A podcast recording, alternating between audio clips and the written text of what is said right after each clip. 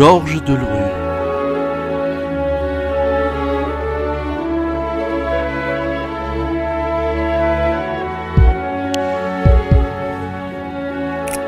La musique doit se dérouler dans le même temps des images. Par conséquent, il y a quand même un côté un peu sportif. Et si jamais la musique est un petit peu plus longue Ah ben, il faut recommencer. C'est l'heure Bienvenue dans Musique d'étoiles sur Radio Alpa, 107.3 FM Le Mans, l'alternative.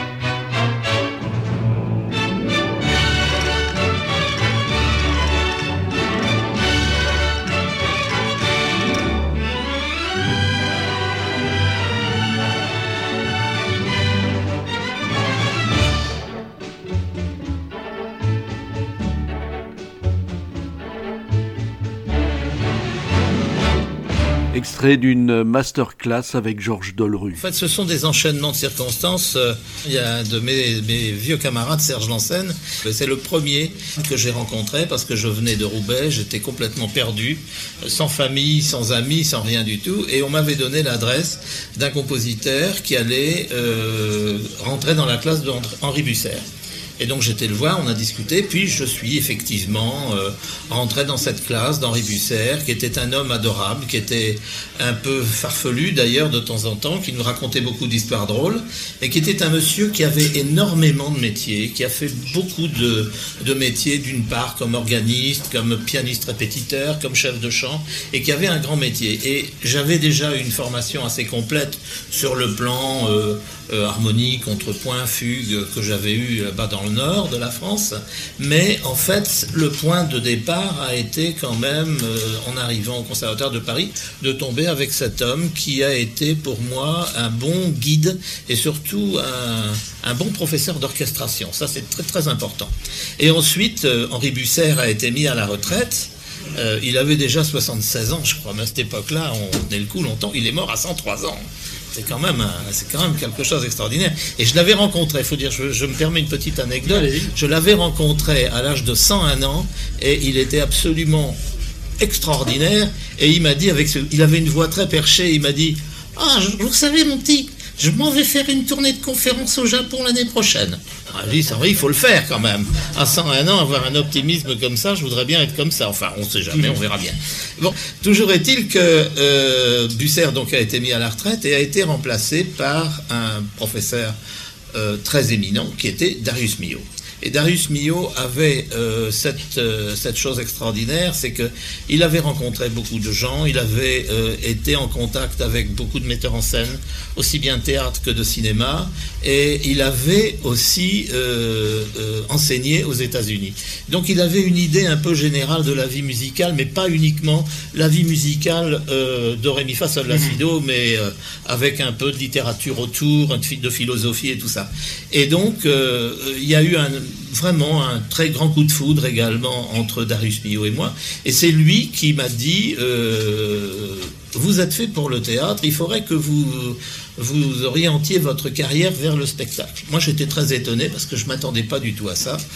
Et pour me prouver qu'il avait raison, parce que je ne peux pas dire que j'étais réticent, mais j'étais pas complètement euh, accroché à ça. Et euh, il m'a dit, bien écoutez, euh, je viens d'écrire une musique de scène, je ne peux pas la diriger moi-même parce que je suis mal en point, et j'aimerais bien que vous alliez la diriger. Et c'est au Festival d'Avignon, le deuxième Festival d'Avignon, qui n'était pas très riche, mais qui était en tout cas riche de, de personnalité. C'était absolument formidable. Et donc, euh, je suis parti pour diriger cette musique. Et par la même occasion, euh, Villard m'a demandé d'écrire la musique de euh, La mort de Danton. Et je peux dire que ma carrière a commencé comme ça, parce que j'ai été j'ai eu la chance de rencontrer pratiquement tous les acteurs qui sont devenus des grandes stars.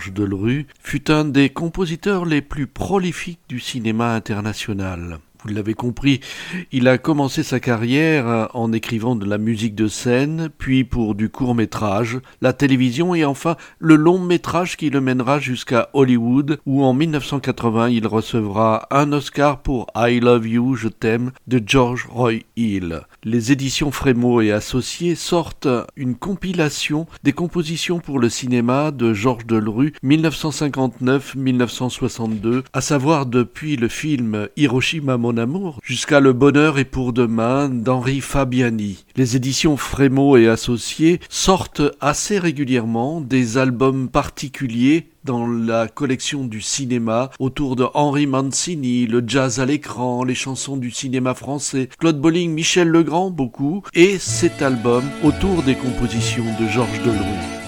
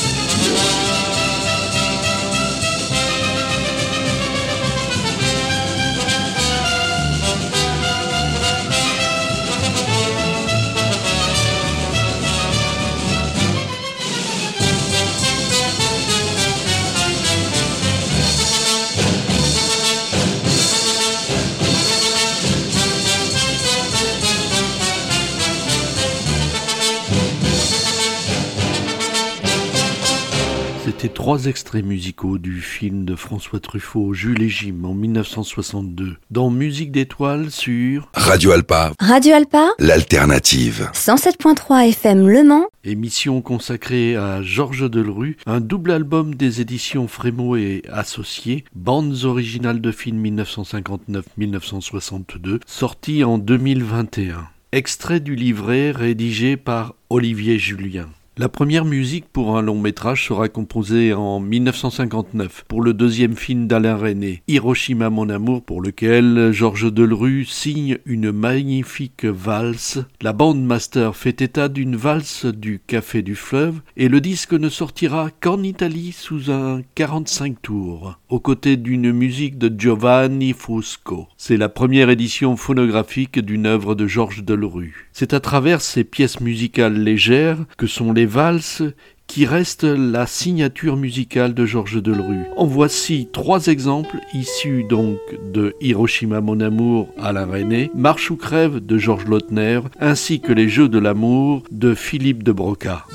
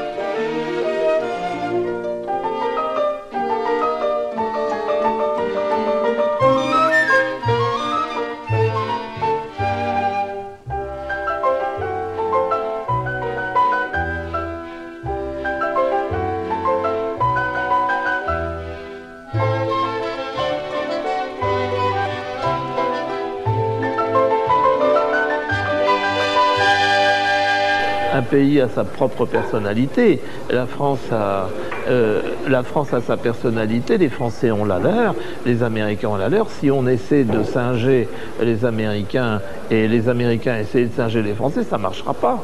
Chacun a sa propre valeur et je crois que ça c'est très important. Je crois qu'il faut absolument garder la personnalité et euh, la, culture d'un pays. Par exemple, on parle beaucoup de la défense de la langue française. Moi, je suis tout à fait d'accord. Il faut garder ça euh, très très précieusement. Mais d'autre part, il y a une chose qu'on ne pourra pas éviter, c'est qu'il y a de plus en plus de gens dans le monde qui parlent anglais. Ça devient un peu l'espéranto du monde entier. Et donc, on ne peut pas empêcher ça. Je crois qu'on ne peut pas euh, on ne, pourra jamais l'empêcher, mais d'autre part, il ne faut pas non plus perdre de vue que la langue française, il ne faut pas l'oublier, c'est tout. Mais c'est un difficile équilibre, une difficile balance à, trouver, mais euh, si vous voulez, j'ai toujours l'impression, je crois que j'ai une grande chance, d'être un musicien, et que euh, la musique est un langage international. Donc on n'a pas tellement, tellement besoin de parler une langue pour se faire comprendre. Quand je vais diriger euh, dans n'importe quel pays, j'arrive à me faire comprendre, même en baragouinant quelque peu. Donc ça c'est très important. Alors je crois qu'il faudrait que tout le monde soit le plus possible citoyen du monde. Les choses iraient beaucoup mieux. Moi, c'est mon, grand rêve. Est-ce que ça arrivera un jour? Je ne sais pas.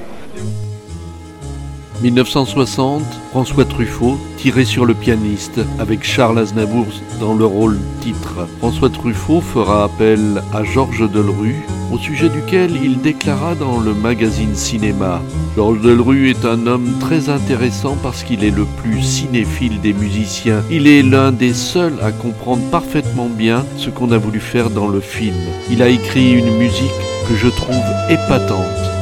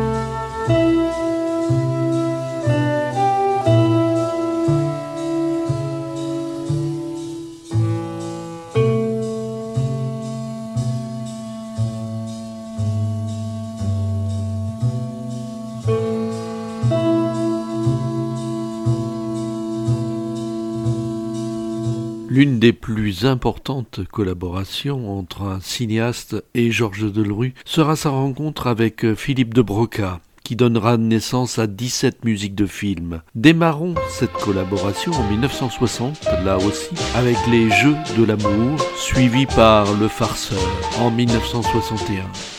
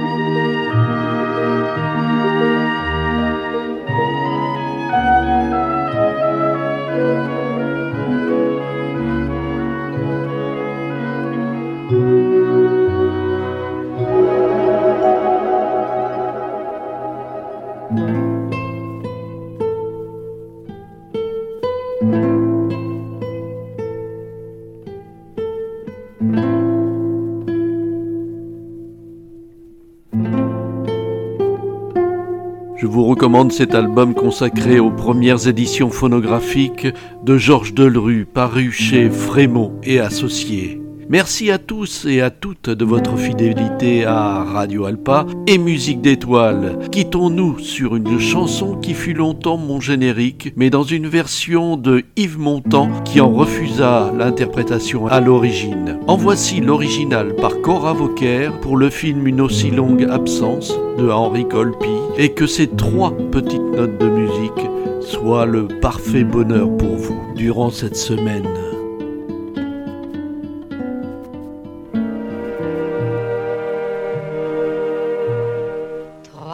Petites notes de musique ont plié boutique au creux du souvenir. C'en est fini de leur tapage, elles tournent la page et vont s'endormir. Mais un jour sans crier gare, elles vous reviennent en mémoire. Toi, tu voulais oublier un petit air galvaudé dans les rues de l'été. Toi, tu n'oublieras jamais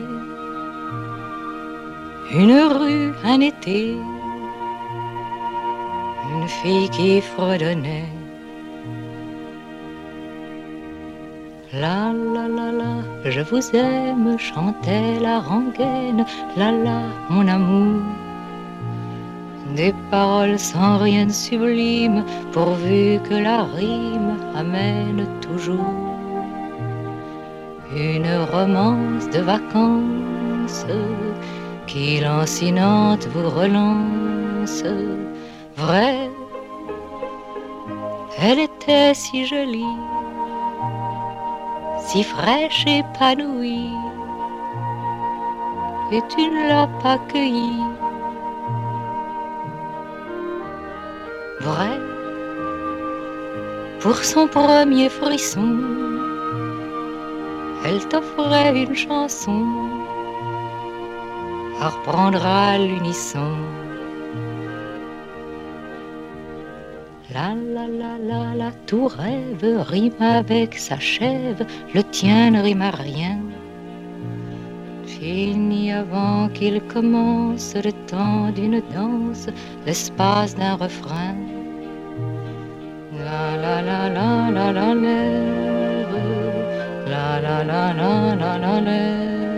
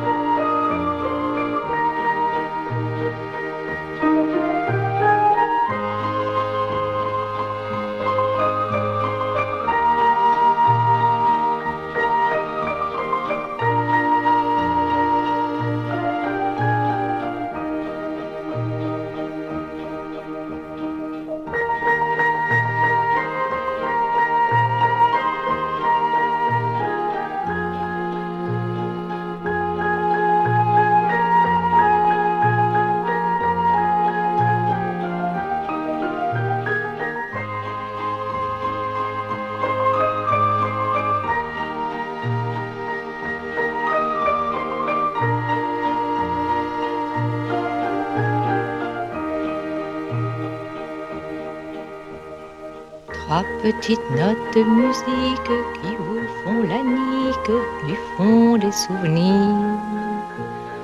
Lève un cruel rideau de scène sur mille et une peines qui ne veulent pas mourir.